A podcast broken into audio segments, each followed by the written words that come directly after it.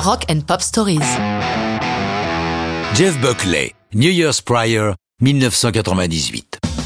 Une drôle de chanson de Nouvel An par un drôle de personnage de l'histoire de notre musique. Le fils du chanteur folk rock Tim Buckley, fameux lui-même jusqu'à sa mort par overdose en 75 à 28 ans.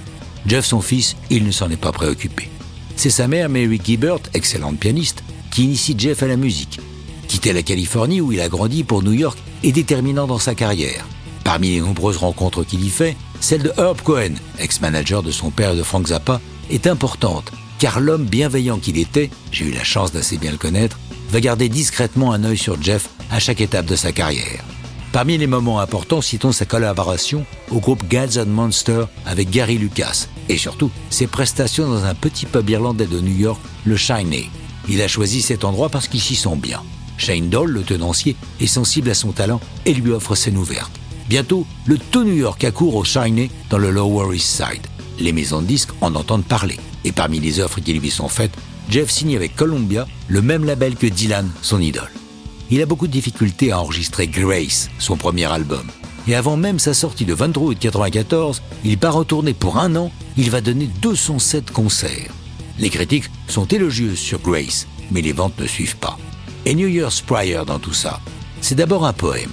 Le 1er janvier 1995, Jeff se produit au New York's Day Marathon de la St. Mark's Church de New York. Cet événement est institué depuis 1974 et a vu défiler aussi bien Patti Smith que William Burroughs ou Allen Ginsberg. C'est là que Jeff présente son poème New Year's Prior. Dans ce texte, Buckley veut nous absurde de ne pas tenir les fameuses bonnes résolutions du Nouvel An. Nous sommes bien tels que nous sommes, il n'y a rien dont nous devrions avoir honte. La version musicale, il l'enregistre pour son prochain album, My Sweetheart the Drunk, avec Tom Verlaine de Television comme producteur. Jeff n'ira pas au bout de ce disque. Il disparaît tragiquement lors d'une baignade dans la Wolf River, un affluent du Mississippi. Il a 30 ans. New Year's Prior part en 98 sur l'album posthume Sketches from My Sweetheart the Drunk, sa mère veillant avec discernement à la mémoire de son fils. Que dire de plus sur Jeff?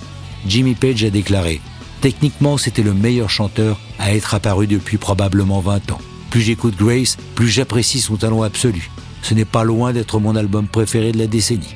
Avant d'écouter Jeff Buckley, laissez-moi vous dire bonne année à tous, et bien sûr, avec plein d'autres histoires de rock'n'roll.